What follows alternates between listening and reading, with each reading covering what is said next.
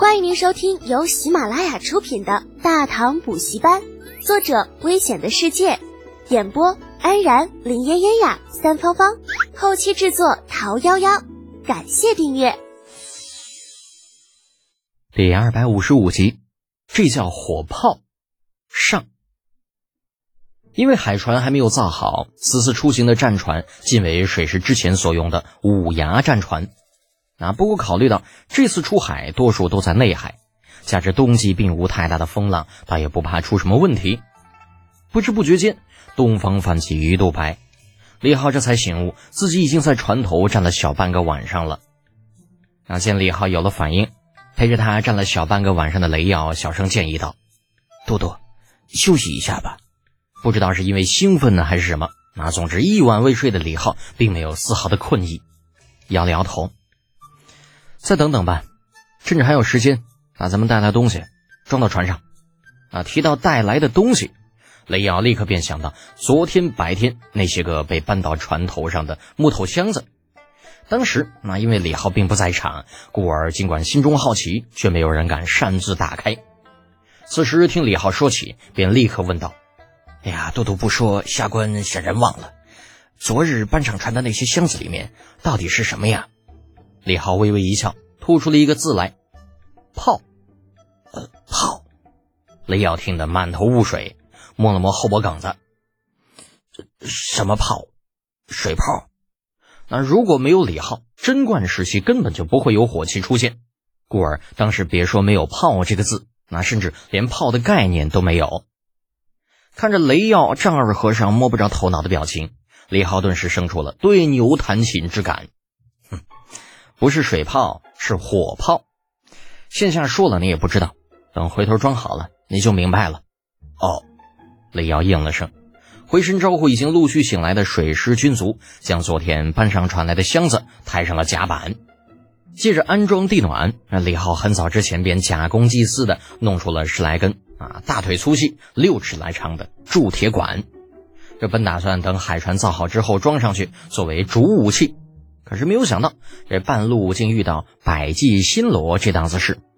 于是李浩索性不等海船造好，直接装箱搬到了水师还没有来得及淘汰的五牙战船上。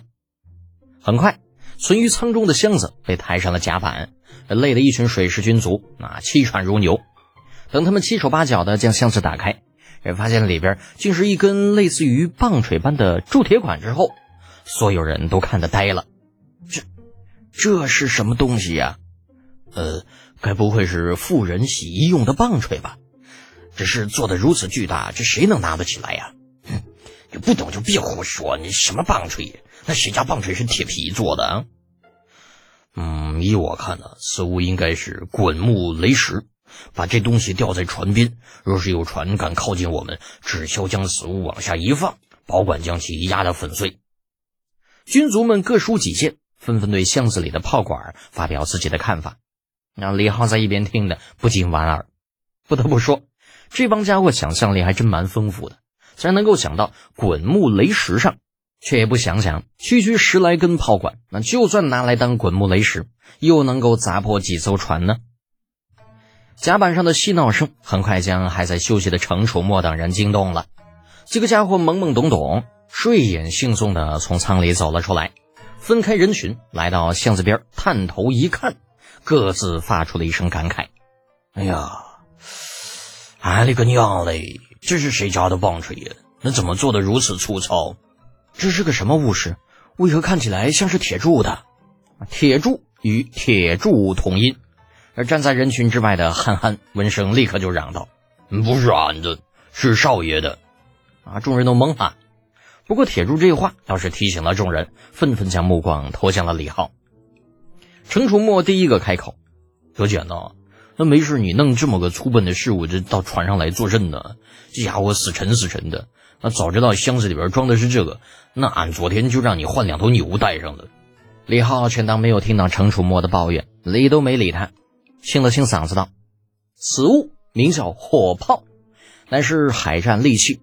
等下安排几个人。”将此物分别装在船头和船尾，等到了百济，让你们好好开开眼，发发历史。啊，因为解释火炮的作用实在麻烦，李浩索性也不用多说，直接安排人在甲板上对火炮进行了组装，在船头和船尾找到甲板最后的位置，先将下面加固，然后在甲板上摆好了炮架子，再将炮身放了上去，啊，顺便还不忘弄两根粗大的缆绳充当拉线，将炮身炮架彻底的拴在船上。整整一船人被李浩指使的团团转，虽然依旧不明白年轻的都督到底要干什么，但是却给单调的旅途平添了一些趣味。忙碌的生活持续了三天，随着改造工作进入尾声，越来越多的人清闲了下来，啊，围在一起看着李浩带着几个以前灵符的家伙，对传说中的火炮进行最后的调试。连日来的忙碌让急性子的程楚墨早已按捺不住了。眼见马上就要完工，又忍不住询问道：“你多卷呢？这到底好了没有啊？你这都好几天了，你到底行不行？”正在考虑着要不要打一炮试试的李浩啊，恨不得把这程楚墨塞进炮管子里边去，白了他一眼道：“你行你上，不行就闭嘴。”程楚墨被怼了一句，满不在乎的耸耸肩，低头嘀咕着：“嗯，去，嗯，要是俺老程上，那三天前就搞定了。”你说什么？哎，李浩冷眼瞪了过去，程楚墨一惊，嗯，没，没啥，嗯，俺说那那那一等等下要找肉吃，啊，这个憨憨。李浩也拿程楚墨没有办法，再次瞪了他一眼，转头对身边的冯枪道：“你去仓里拿些火药上来，顺便再从那个画着三角图标的箱子里啊拿几颗铁球过来，咱们打两炮试试。”诺。这冯强不敢怠慢，答应一声，分开人群，如飞而去。火炮安装好了，都督准备试炮。随着冯强的离开，很快舱中所有人都得到了消息，一窝蜂的涌上了甲板。乌鸦战船三层高楼很快便挤满了看热闹的吃瓜群众。这家伙李浩见此情况，差点没气歪了鼻子。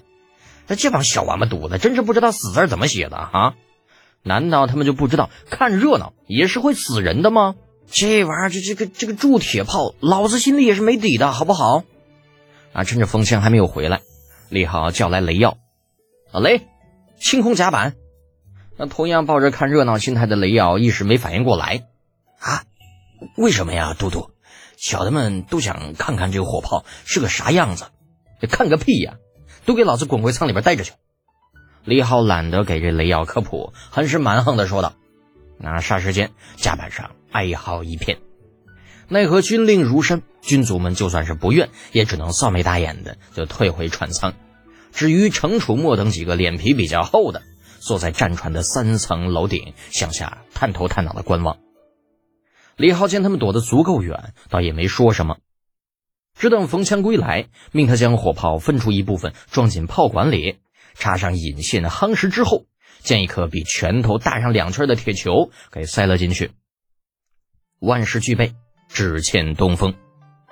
打发冯枪找地方躲好之后，李浩将近五尺余长的引线点燃，兔子一样向三层楼顶就窜了上去。黑火药的威力的确不怎么样，但是大唐的冶炼技术同样是差的可以。那故而李浩第一次装填的药量并不大。跑到三层甲板之上，在一个角落里趴好之后，李浩双眼死死盯着，哎，还余下不足半尺的引线，心中暗暗祈祷，千万不要出事。原本满不在乎的程楚墨、长孙冲、雷耀等人见他如此，不由得一时紧张起来，纷纷来到他的身边趴下，探出半颗头颅向下看着。四五个呼吸之后，引线终于是烧到了根部。众目睽睽之下，传说中的火炮发出了一声闷雷似的响动，轰隆一声。不管是程楚墨等人，还是灵府军卒，对于火药的爆炸声早就习以为常了啊！听到那声闷响之后，眼都没眨一下，然后他们就看到一颗黑色的铁球自前面的炮口就飞了出去，在半空划过了一条诡异的弧线，完了直接砸进了水里。短暂的沉默过后。